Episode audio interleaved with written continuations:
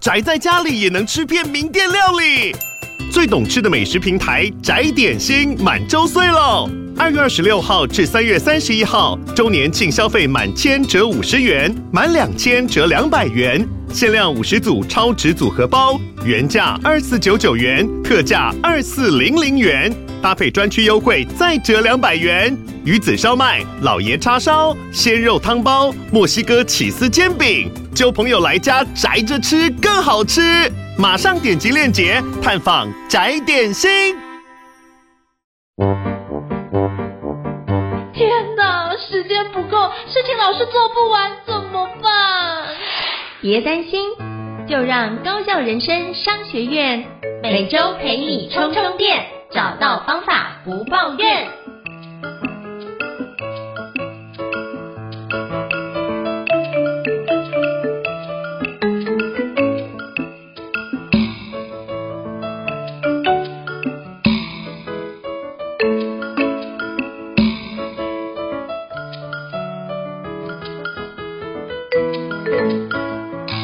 欢迎大家来到高校人生商学院的新书访谈哦。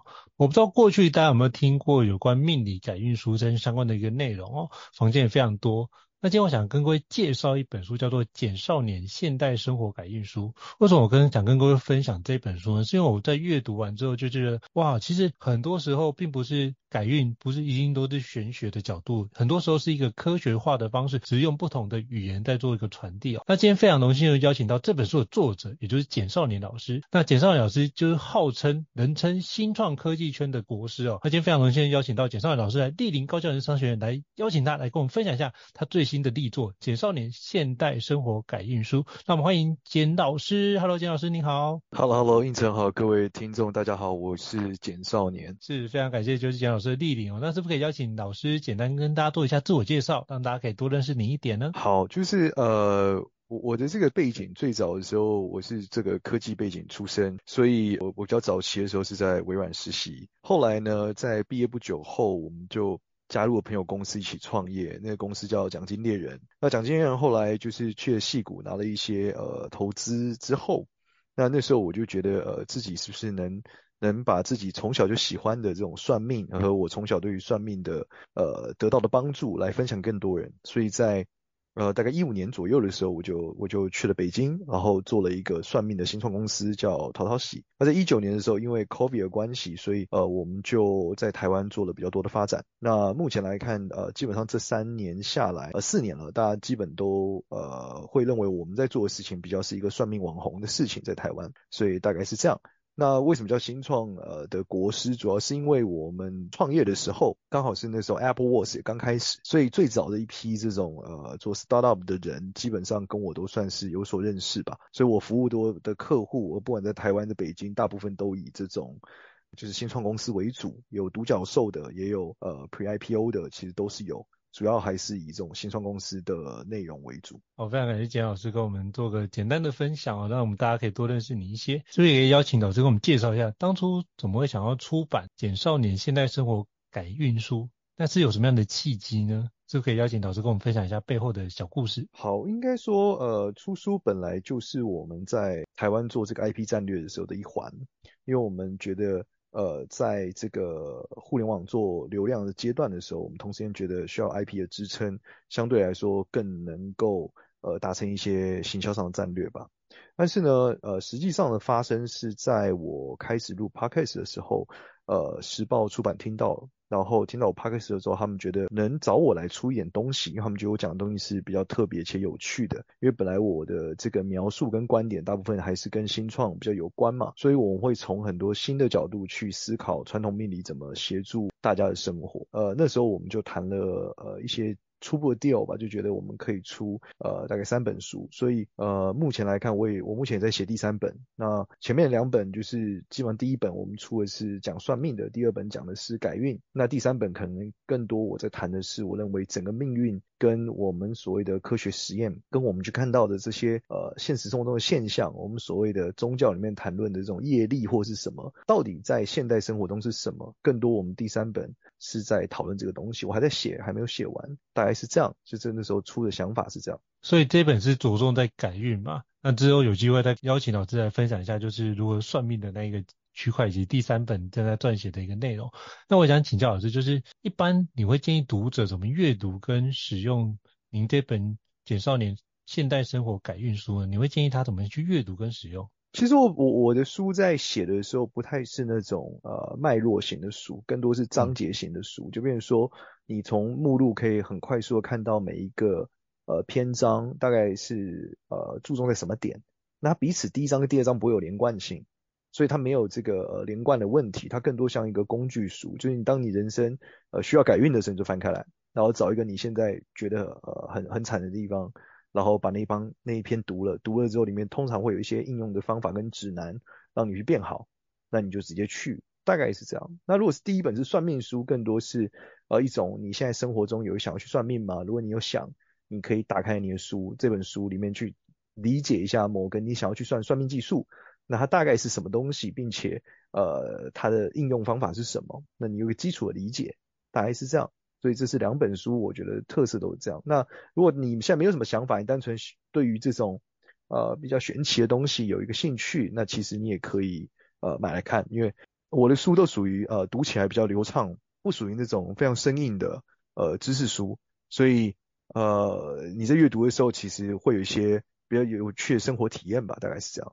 我自己在看是看得蛮津津有味的。然后就觉得，哎，有很多的主题是过去没有想过，我觉得都可以透过老师的一个分享跟说明，我就会得到更多的一个理解。比如说像前面老师章节提到，就是有关八字称重这件事的议题，那就讲到袁天罡，嗯、那是不是可以邀请老师给我们介绍一下，这八字称重真的会影响人生吗？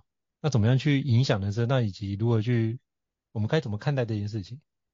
应该说，呃，所有的算命中都会强调一个基础嘛，就是人有命，对吧？那，嗯，呃，人有命以后，所有的算命的宗师吧，我不敢说是大师，就所有的宗师都会遇到一个一个问题，就是说他在追逐这个自己更好的同时，他有在思考怎么让所有人变好。那让所有人变好的时候，更多我们会在呃，不管是生活中，不管是创业上，你会发现自救是很大的关键。就是一个人的自驱力，其实决定了他人生大部分。那外力能影响，还是始终是有一个极限在的。所以呢，呃，他就会想要把这个算命技术给简化。而称骨鸽本身的方法呢，就是这样，就是他把呃这个八字逻辑里面一些比较比较能有的共性，比较相对容易判断的方法，做成了一个算式，类似一个公式吧。那只要你会了公式以后，你就可以快速的去推导出你的命到底是属于什么样的等级和命运一个大概的方向。你可以想象类似于星座的十二星座大概是什么样的性格，去做一个初步的判断跟配对。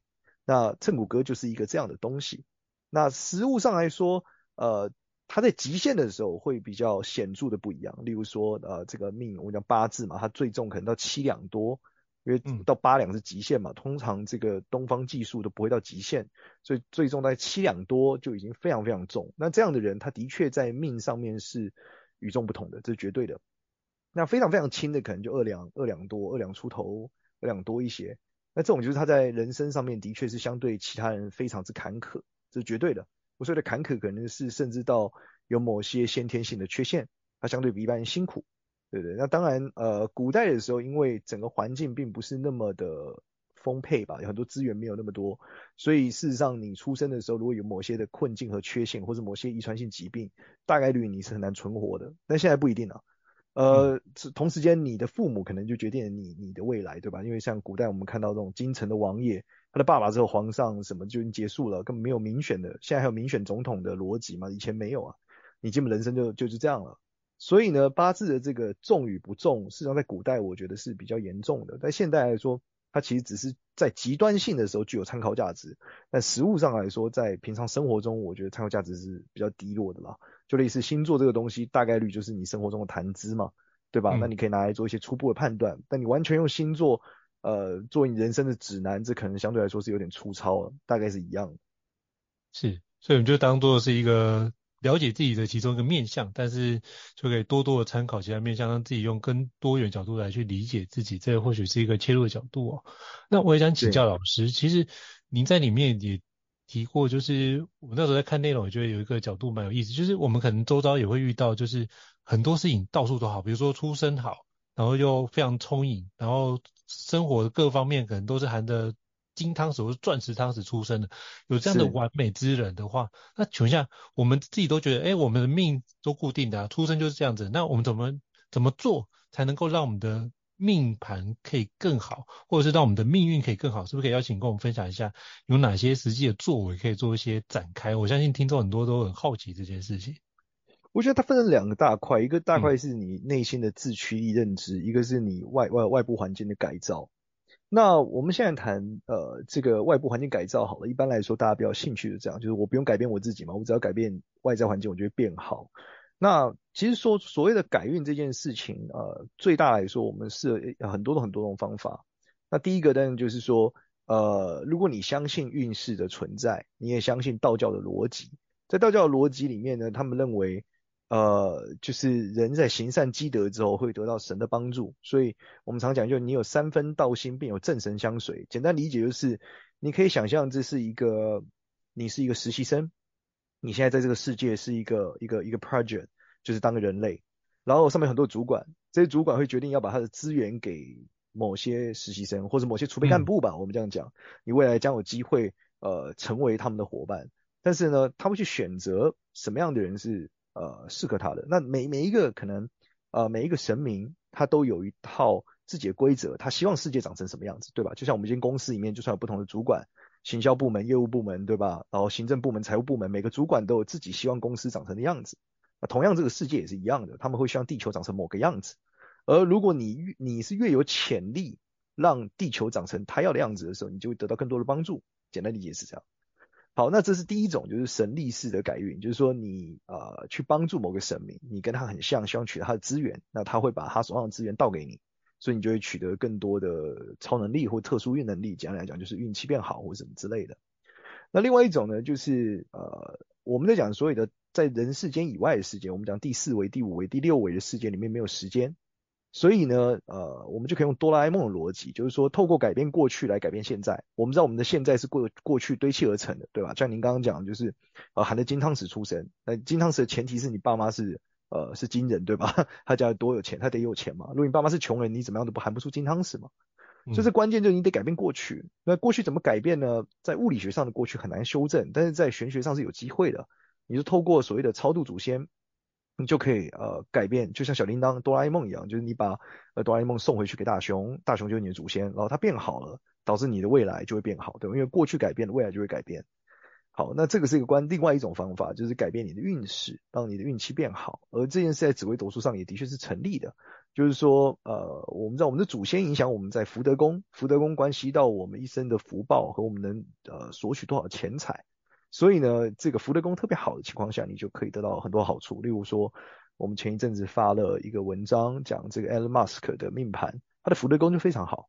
所以我们可以讲到一个人如果运气很好，大概率我们就说他祖上积德嘛。所以呃，这就是一个方法，这个叫外驱力的方法。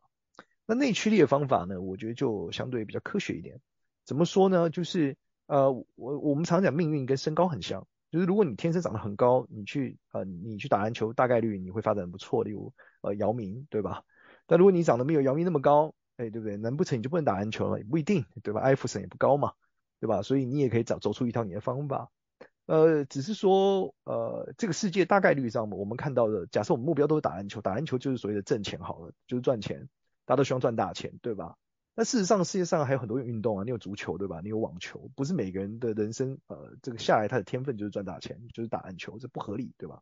只是我们世界把价值观单一了，就我们认为赚大钱就对了，但事实上并不是，就是除了赚赚大钱之外，人有很多的可能性跟选择，跟方向。你可以是一个很好的家庭主妇，你可以是个很好的孩子，你甚至可以是一个呃很好的一个公益的呃呃主管，类似公益的做做善心人士也是可以的，对吧？但是。呃，这个节点就是说，我们必须理解我们的命运是怎么使用比较好，我们能做些什么，而不要去追逐那单一的价值观。通过这个方法也是属于运气变好的一种，因为你终于醒悟了，你不去打篮球了，你改去踢足球，就你踢足球之后获得了很大的成功，对吧？所以我觉得这个是属于内驱力的方向。大概是以上三种方法是我们在经验上来看觉得比较有效果的。嗯，对，就是自居加外外在环境的改变，都可以帮助我们有一些比较拥有好运的效果，然后可以透过行善积德去得到神明的注意，然后就是天助自助者的方式去做改变。那我觉得刚刚老 J 提到一个，就是你刚刚提到就是 Elon Musk 的命盘，你之前分享的一篇文章嘛。那那篇文章我自己刚刚在看，也超过了就是一千七百多个转贴分享，我觉得这是一个非常惊人的数据。是不是可以邀请老师跟我们聊聊一下，就是是什么样的角度会让你想要发这一封信？我基本上那天老师发完之后，我的脸书大概有一半都在都是在分享老师的一个连接。那是不是可以邀请老师跟我们聊聊一下，就是 Elon Musk 的那个内容？首先，这个这个文本身是我随手发的，就是说我没有特别的想法，说我要写出来干嘛这类行销或者什么没有，因为我发在我个人的账号，没有发在我的粉专，是后来才发在我粉专。那为什么要发这个文章？是因为我在长久，因为我从十五岁开始学紫微斗数嘛，现在已经二十年了吧，二十一年了，因为我三十六岁了嘛。那这二十年来的时候，我们其实当年学习的路是很苦的，后来现在发现了一些。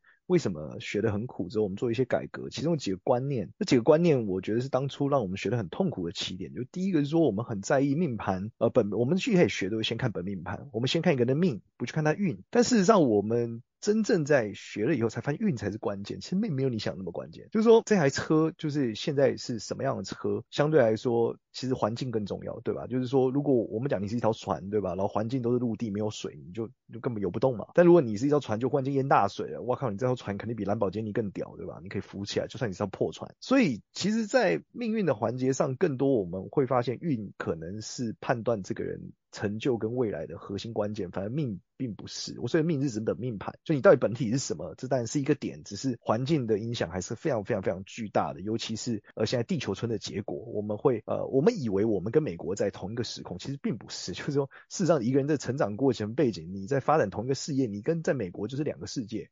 所以他们的这个做法和参考值，对吧？你很像是一台蓝宝坚尼在思考你要怎么在海上跑，这是很奇怪的。但是我们现在的环境把我们米平了，对吧？所以我们会看到这个事情，我们会看到美国人这个东西。所以我我那一天发文目的只想告诉大家，就是说在算命，在紫微斗数算命的逻辑里面，其实本命盘并没有那么重要。这是在专业上面跟大家的分享，就是运可能才是你判断的关键，不要再纠结于你本命盘什么格局了，对不对？哪一颗星座什么命之类的，给自己设了很多设定，并不是。好，这是第一个起点。那这个起点的关键，第二个起点就是说，我们的本命盘，它就算火，我们光看本命盘，这个命盘一看也并不大富大贵，并没有超级无敌牛逼。从呃，我也想跟大家讲一个观念，就是很多人问我说，紫微斗数跟学占星有什么不一样？我说紫微斗数更东方，从皇帝的角度出发，一直跟大家解释这件事，但是大家没有那么多的理解。我们想跟大家讲，就是说，在皇帝眼中，这张命盘就是一个番邦的鲁班。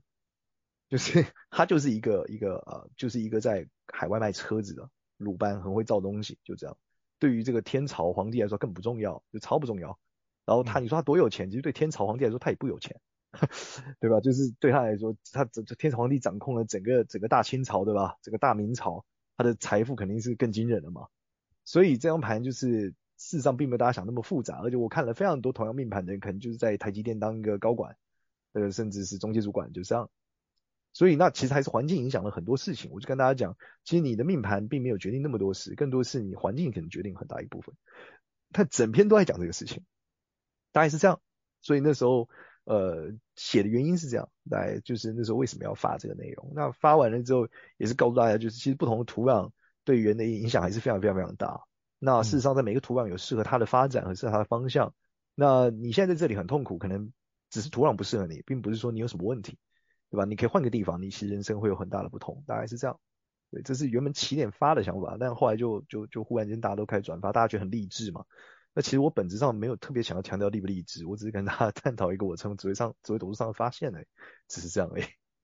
对，我觉得这也是一个很很巧的角度，甚至有我看到那个留言有读者建议说，你现在都看过首富的命盘，那你可以开始阅读首富首富的传记了，那就会有当做行销的标语。我觉得蛮对对对对，是有片朋友说这是不是出版社做的行销？我说并没有，就是我随手发了一个，没想到就就很多人分享，大概是这样。对。那老师刚刚提到就是有关就是运的部分会比命重要，那土壤跟环境才是决定这件事的关键。那我想请教一下，那那我们很多很多有那种环境的一个依赖或是一种习惯，那如何去评估？跟我要不要换环境，那有什么样的评估的点？是不是可以邀请老师用，比如说用命理角度帮我们解析一下。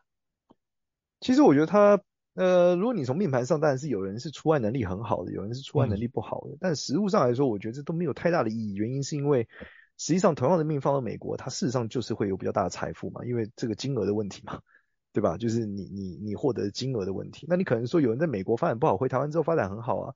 其实它本质不是说他在美国发展不好，只是说他在美国的时候运不好。他如果这个运放到美国，他其实也有可能获得很大的成功。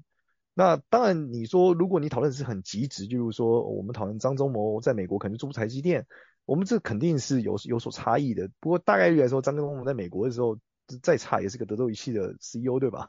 所以呃，事实上来说他也差不去哪。所以实质上来说，我我们认为呃环境对你影响就是你今天不太爽，你就换吧，就这样。你你你觉得在这里挺爽，你就待着吧。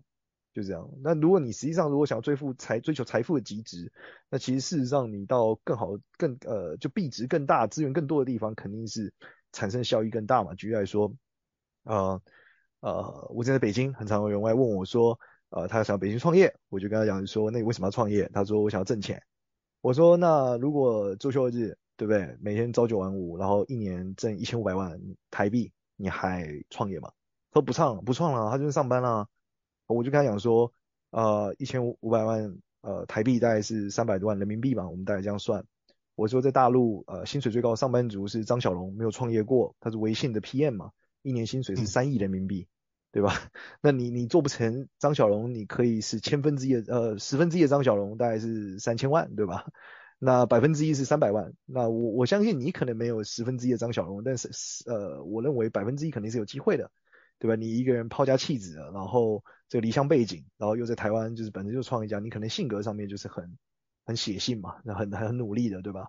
所以你直接呃加入一间北京随便一间互联网公司，在里面认真干，就我好一点的互联网公司啊，就认真干，然后干到了一个总监，大概也就也就呃三十五岁左右，你大概一年也就拿到你要的钱了，而且你还周休二日，对吧？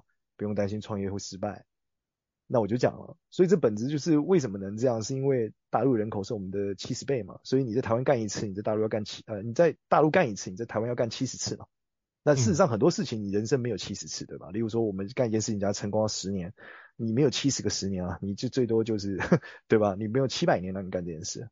事实上你你在大陆就是这样。那如果你在美国，那就更大了，美国。的好莱坞的文化殖民辐辐射全世界嘛，对吧？所以你看，我们现在台湾也用 Facebook 啊，我们也用，我们现在甚至用 Run，对吧？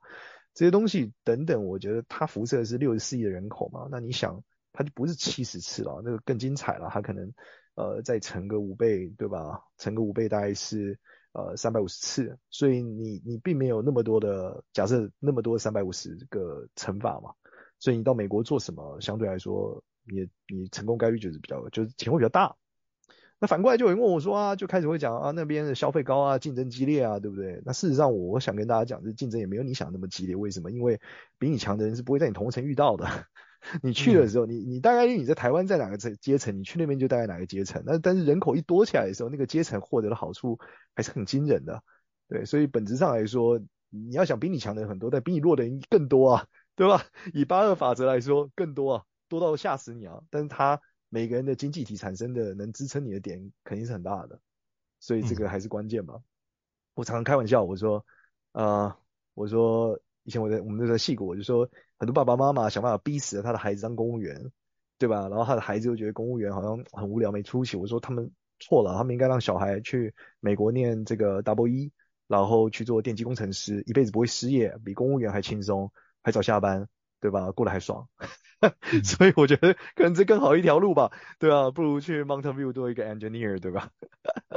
大概是这样。不过我觉得这是一个很好的提醒，因为很多人都觉得说，都会觉得我很努力，然后我努力一辈子就可以得到别人成果，但很多时候环境的选择这件事情，或许是更更重要。那如果你觉得你到大市场还有一些阻碍，那或许可以把那些阻碍看怎么样去做一些。梳理，比如说语言上不行，那你就把语言锻炼好，那就可以有进入大市场的机会。那或许有更多的可能性透过这件事发展。这也是我遇到的一些环节，我想要跟简老师请教。非常感谢简老师的一个分享跟交流。我想要请教有关书里面的一些内容。其实老师里面提到有关像安泰税或是犯太岁，是我们常听到的一些词汇，或是就是经常会跟长辈聊到。那到底什么叫做安太税？什么叫犯太税？是不是可以邀请老师给我们介绍一下什么是太岁？以及当遇到太岁的时候，我们要怎么去应应跟应对，才能够帮助我们在运势上会比较好？呃，它有两个环节，一个是民俗逻辑，一个是命理逻辑。那民俗逻辑指的就是说，嗯、反正你出生的那一年的生肖刚好又轮到这一年，那你就必须按太岁，就这样。也是因为大家发现说，哦，兔年的人在兔年的时候，有些人倒霉到不可思议，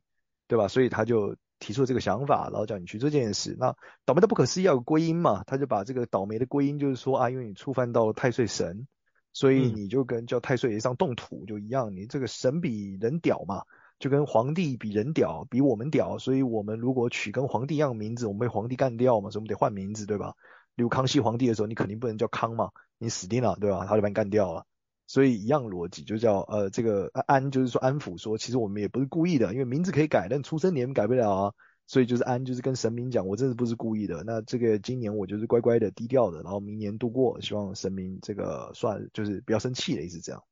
嗯，那所以这是蛮有趣的，就是说在。东方习俗里面，这个神明是有脾气的，神明并不是绝对的爱和绝对的正义，对吧？就是他并不是这样，应该说他可能是绝对的正义，但他不是绝对的爱，应该这样讲，在他的正义里面，所以呢，他是有情绪的，他会因为一个赌烂就把你干掉，或让你很倒霉，类似这样。这在古代的时候是这样，但是现代来说，我觉得神明是啊、呃，越来越嗯，我们讲母性化吧，就是说他神爱世人，对吧？那观音菩萨什么的，就是爱大家。那这个是后现在的话就不太是，像大家很喜欢拜妈祖，其实妈祖就是一个女性化、很母性化的神明，大概是这样。OK，这是第一个，就我们讲民俗的结构。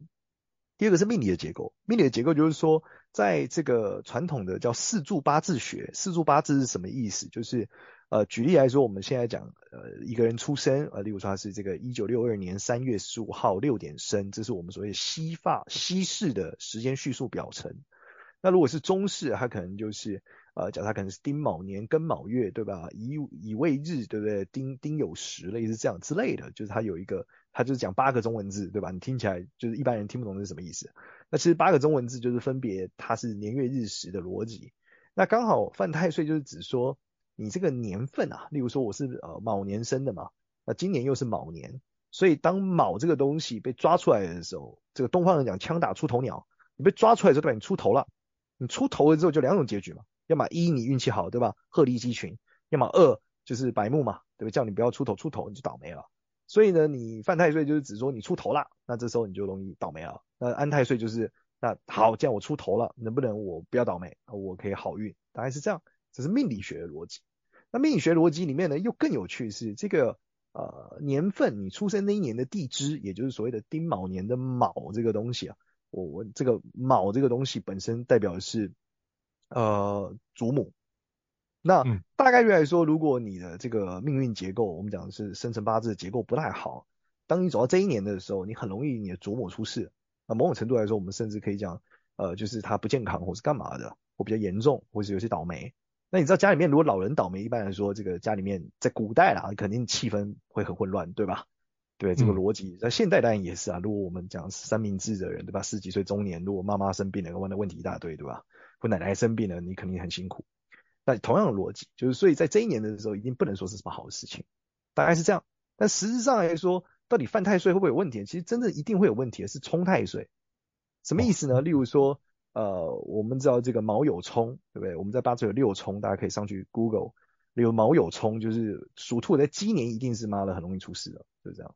比如说属龙的一在狗年很容易出事，它被冲了，因为冲一定是呃大概率一定是伤害性的，只是伤害背后带来的结局是正面负面不知道，但伤害一定会发生，所以冲的时候其实是真正会比较容易有问题的。反倒是说你正做这个太岁的时候倒不一定，但是你冲的时候你肯定不会太舒服，大概是这样。嗯，了解。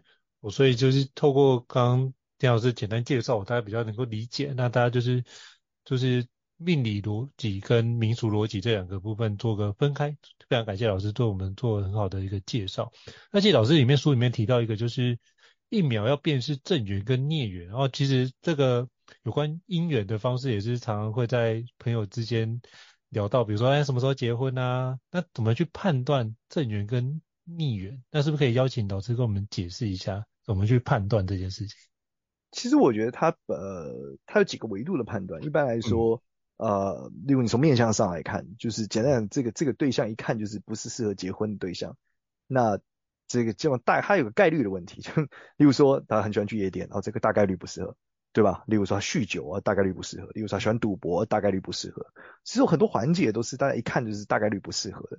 那只是大概大部分的时候，大家觉得自己是例外而已。那这种就是我们可以从面相学里面去分析，从他的情态、表现方式或等等。例如说，呃，一个人说话，他说话就是呃，大家通常支支吾吾，比较难吸引别人。但例如说，有的人说话是属于那种呃，就讲话很很声音很弱、很很软。那这种一般来说，声音跟人的表现是一样的。一个人说话越铿锵有力，因为他做事情是越决断的。一个人说话越是拖泥带水，大概率他是呃纠缠不清的。所以你想，一个人如果他的人生大概态度都是一滩一滩混混乱，那他怎么会在感情上是有多么的这个呃切干净的事情，对吧？因为毕竟你也不希望他跟他前女友或者前前女友或者隔壁的同学怎么样嘛，对吧？然后影响到你们感情。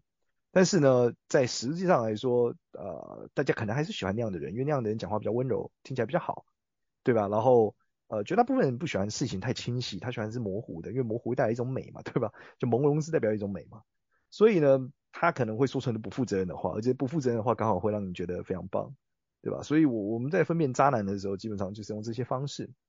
那当然，有的人会说，那为什么就渣男没有渣女？呃，我们老实来讲，这世界上对于这个呃男生风流这件事容忍容忍度还是比较高的，大概遇上女生这个呃风流容忍度是比较低的，所以基本上渣女就不容易帮你遇到，因为他们通常干一两次之后就黑掉了。但是渣男可能会无始之前出现，原因是因为这个社会可能会莫名其妙的给他们很多宽容空间，大概是这样。好，那接下来另外一个点是从从讲正缘跟孽缘哈，什么叫正缘？正缘就是说你真的认真交往，但不一定结婚，因为毕竟现在婚姻时间跟古代就不一样了嘛，对吧？古代是你结了就不能离了，现在是结了离婚的代价非常之低啊。那你喜欢的话，明天今天结，明天就可以离婚，对吧？所以不是个问题。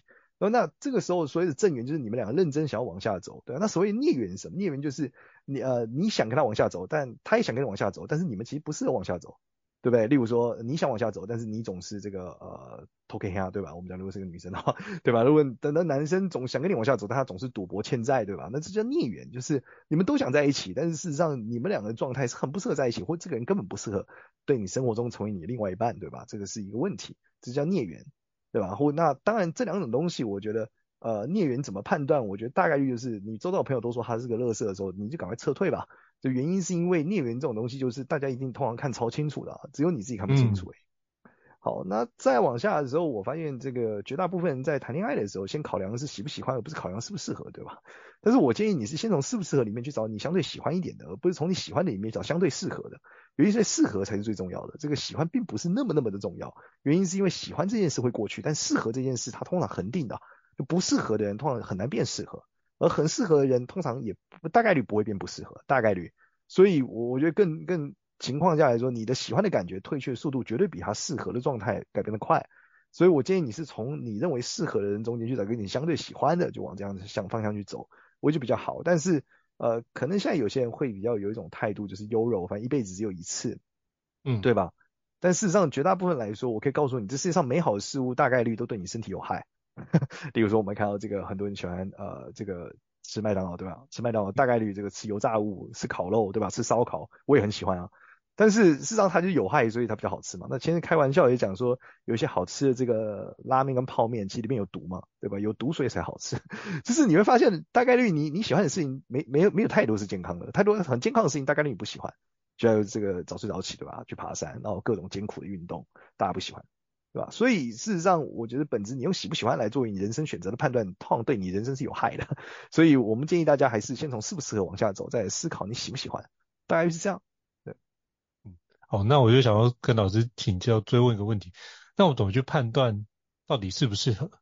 那有没有什么样的一个判断的依据跟标准？因为我觉得简单来说，就是就是你跟这个人可以，你你跟这个人可以，你想嘛，这个人的生活模式，如果他过十年都不会制造烂摊子出来，那就可以。至少起点是这样嘛。如果这个人生活模式，你看他每每年都在制造烂摊子，他人生的过往每年都在制造烂摊子，那就很不适合啊。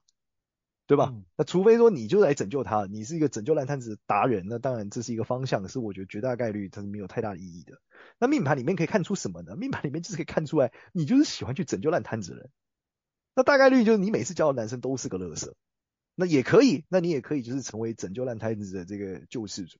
那这样只是你就要有心理准备。所以命盘并没有限制你一定要怎么做，但它就是告诉你你适合做什么，不适合做什么。然后如果你能接受，你就是一个烂摊子救世主，那也可以，那你就去吧，就这样。嗯，了解。所以那那我想请教老师，像这个部分是可以从命盘里面看出来。那如果我们并没有对方的命盘，我们只能透过相关的一个蛛丝马迹，从你的命盘去看出来。不用从对方的命盘，你从你的命盘就。从自己的命盘就会看出来。对，你从你自己的命盘里面可以理解你的偏好是不是有问题的。有大概率通常遇到婚姻里面超多不幸运、不幸福的人，就是他的偏好很有问题。就我讲的嘛，他的偏好就是喜欢烂摊子的人。例如说，有女生就喜欢被男生打，对吧？那他这个什么什么偏好啊？这个偏好就是他说我没有啊，但他喜欢的男生中扣概率之后就是会打他，对吧？例如说那个男生有很大很家暴病、家暴史，或者男生对他讲话非常不礼貌，或者那个男生处理事情的方式总是使用暴力。那接接下来只是从打别人跟打他两种状态的演进而已嘛，对吧？那他可能想的是不会，他只会打别人，不会打我。那我们讲这是概率的问题，他他在别人对别人这个态度，大概率他在某些情境下对你就是这个态度，对吧？就类似这样。那这个命盘里面是可以看出来的，看出来你的偏好有很大的瑕疵在这个点。那这就是为什么你总是谈不到恋爱，就这样。那如果偏好没有瑕疵的人，很快就结婚生小孩了。例如说他一开始就喜欢设定好，他就是对于呃生活稳定、每天都一样的人特别热爱。对吧？那他这就他就会幸福快乐。简单来说就这样。了解。老师，我想请教，尤其像就今天难得跟你请教，因为像比如说像我有遇到过一些朋友，他们也刚开始也是同步，哎，就非常热恋就在一起，可是生活一段时间之后，哎，发觉两个人的生活形态可能有一些不一样的转变。那当遇到这种生活形态的动态转变的时候，他们该怎么去？延续，然后不要让关系恶化，或者是能够重温之前刚结婚时候的关系呢？我们简单讲嘛，他喜欢我，我们把这个问题放大到大一点，就是他喜欢的人就是符合这样子的特质嘛，就是他他现在就是面对某些缺点，他没有办法接受了嘛，对吧？嗯，然后他没有办法接受，所以他就决定要分开嘛。那事实上高概率来说，他的缺点就是他跟他优点是组合在一起的，不可能有 A 优点而没有 B 缺点，这不合理，每个人都有缺点。实际上就你能不能接受而已，但事实上绝大部分人很有趣，他们都是自助餐形式嘛，他们想拿他们要的优点，却不想要承担他们的缺点，就这样。绝大部分人都是想要抢承呃承担他的权利，不想承担他的义务，是吧？所以在这个情况下的时候，他就出问题嘛。对，那当然你说呃可是不一样啊，我觉得我十年前可以，十年后谁知道他这样的？那我们就讲过了嘛，你你是否觉得这个人可以跟你走几十年，对吧？这是你的义务嘛。对吧？你那但你也想要不承担也可以，因为法律上现在也不不不会需要你承担这个义务。你想要离婚也是你的自由，但是本质上来说，就是它全部是糅合在一起的。那可能十年后之后你的偏好不一样了，因为随着时间各种演进，这个偏好的改变也是一个必然的结果嘛。所以说穿了就是，我觉得你没想清楚，就这样。嗯、对，那你没想清楚，只有两种结局嘛，要么一认命，要么二再去修正你的选择嘛。对吧？那就取决于你对义务的看法和你对责任的看法嘛。对啊，那这件事情，我觉得大概来说，呃，你你就是目的到底是什么？我觉得要想得很清楚了，对吧？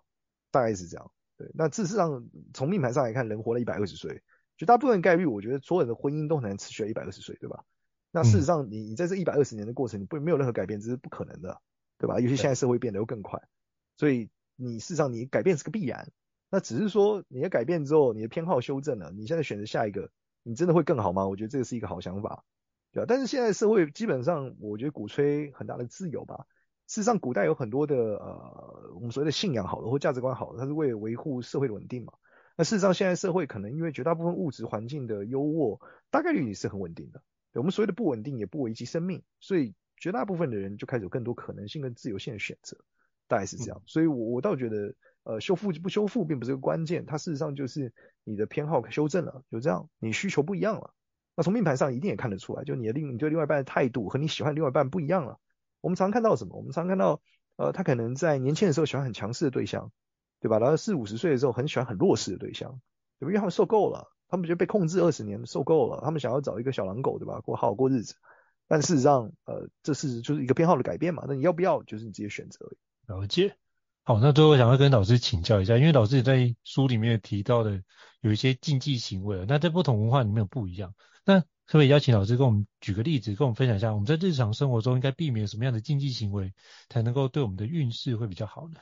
我觉得有禁忌行为有超级多，但是有一些最严重的，我也分享给大家，就是千万不要得罪神明。哦，怎么说？对，就是你许了愿，千万要还愿，不要轻易的许愿，这是很重要的一件事。就是如果说轻易许愿是，你刚讲说好，我从今天开始每天都念经，但你做不到，那你就出很大的问题，嗯，对吧？这是第一个东西。然后第二个是很多人就说为什么神明都不灵验？我觉得那本质上来说就是神明不灵验，这神明只要能帮你，他一定会帮你。神明不帮你一定有什么原因，而这个原因一定出在你身上，不出在他身上，对吧？这么多人求他，对吧？那所以这个本质来说就是你有问题。你有问题，通常是什么问题？这个问题背后可能很复杂，大概率是呃你的你神可能是你爸爸或爷爷得罪了神明。对吧？或是你的祖先有某些的事情出问题，或者你根本就不是一个值得被帮助的人。例如说，你对你的家人、对你的朋友非常的呃非常不好，对吧？那他为什么？所以一个很大的禁忌，就很多人会说啊，我这神明都不准啊。就是我觉得这个是很傻逼的，就是你本质上就是在在挑衅神明嘛，对，跟他没有什么感应。但你不要去指责他，不要说他不准，原因是因为呃你不知道不准的原因是什么。而但大概率里面来说，呃。事实上问题可能出在你身上，只是你不知道而已。那他要不要跟你讲是他的决定，所以这是关键的关键的一个禁忌。但事实上，好多人我觉得没有没有做好这件事情。对，他们去庙里的时候，我去一些地方的时候，对神明是没有信心的，学院有各种担心和问。事实上，我觉得这个是很不好的。对，这个是我觉得最关键的一个禁忌吧。嗯、然后其他相对的禁忌来说，我觉得。呃，基本做人的道理其实都是一样的，只是你把做人道理搬到神明上。例如说你，你搬到一个新的房子，你肯定会跟管理员、邻居好好相处，对吧？可是你从来不会去跟，肯定不会觉得你要跟土地公好好相处，对吧？你总是要跟里长们打个打个照面嘛，或周遭人打个照面，对吧？然后同样逻辑也是一样，就是逢年过节，你你对你的长辈总要有一些表示嘛。对，如果他要给你资源、给你帮助，你总要有一些表示，也就是这样。其实我觉得都是一样的事情，只是大家没有去理解这件事，而。我认为你可以不要跟神明相处，但是就是不要去呃拜了，然后你又各种的指指责神明，或是各种的许愿就都做不到，你就各种骗他说谎，这其实都是非常非常不好的事情，这就是禁忌，大概是这样。所以导师刚刚讲，我觉得很重要，就是我们怎么对人就怎么对神明，用同样的角度去思考，或许就可以帮助你，就是避免掉这些禁忌的行为，这样子。对，但比较不一样是因为神明是监听的，不太一样，就是说你你可以在背后说别人坏话。这可能不会被知道，但是你在背后说神明坏话，你还是被知道。嗯，对对对，所以就是不要这样想，你可以不要跟他打交道，但是你没有必要对他产生一些负面的行动。嗯，这是最重要的。对，因为大家会觉得，我我觉得大概有的时候，绝大部分人在拜拜的时候，像在做买卖，好像说我付了一百块，你就得给我什么东西，对吧？真的不是，这一这一百块的目的不是一百块的价值，是展现你的诚意。对不对？嗯，就是你多有诚意，所以他决定要出手，对吧？不是你付了一千块他就得帮你，那是你的诚意的问题，对吧？对，就是就像我们讲讲夸张一点，你今天去一个五星级餐厅，你付了钱不代表你吃得到饭，对吧？嗯，他可以把钱退你，对吧？甚至是你你付了钱，你有什么不满意，很多东西他不一定退你钱，搞不好会可能，对吧？这个主厨叫你滚，他就不给你吃。对，所以我我觉得神明是很不一样的，更多你用观来思考他们可能是更好的方式。不过时代不一样，对吧？现在我们对于这个呃公务机关的态度跟古代也是不太一样的。好，非常感谢老师跟我们讲，就是展现诚意，而不是用做买卖的角度去思考这件事。我觉得这就是可以避免，就是做一些不必要的禁忌行为啊。对，就是最后我想要请教老师，就是有关祭祀祖先这个环节。那嗯，我想跟老师请教，因为在书里面你有提到，就是农历七月是有必要进行祭拜祖先这件事。那可不可以请教一下，是为什么要这样做，以及这样做可以带来什么样的一个好处呢？其实我们潜在的逻辑就是，你可以简单想嘛，当所有人都拿到礼物，而你祖先没有礼物的时候，他心情就不会好，嗯，对吧？这其实就是送月饼的逻辑嘛。我相信大家现在家里面都有一大堆月饼，对吧？对。但为什么家里一大堆月饼，他们送的时候真的觉得你想吃吗？也不是，只是因为大家都有送，他没送，就显得好像他没有诚意，就这样。嗯，其实这这是一个比较的结果。所以中元节是一样的道理。那相对来说，我们这一集上，我不确定，搞不好时间点比较接近重阳节，对吧？或是接近年底。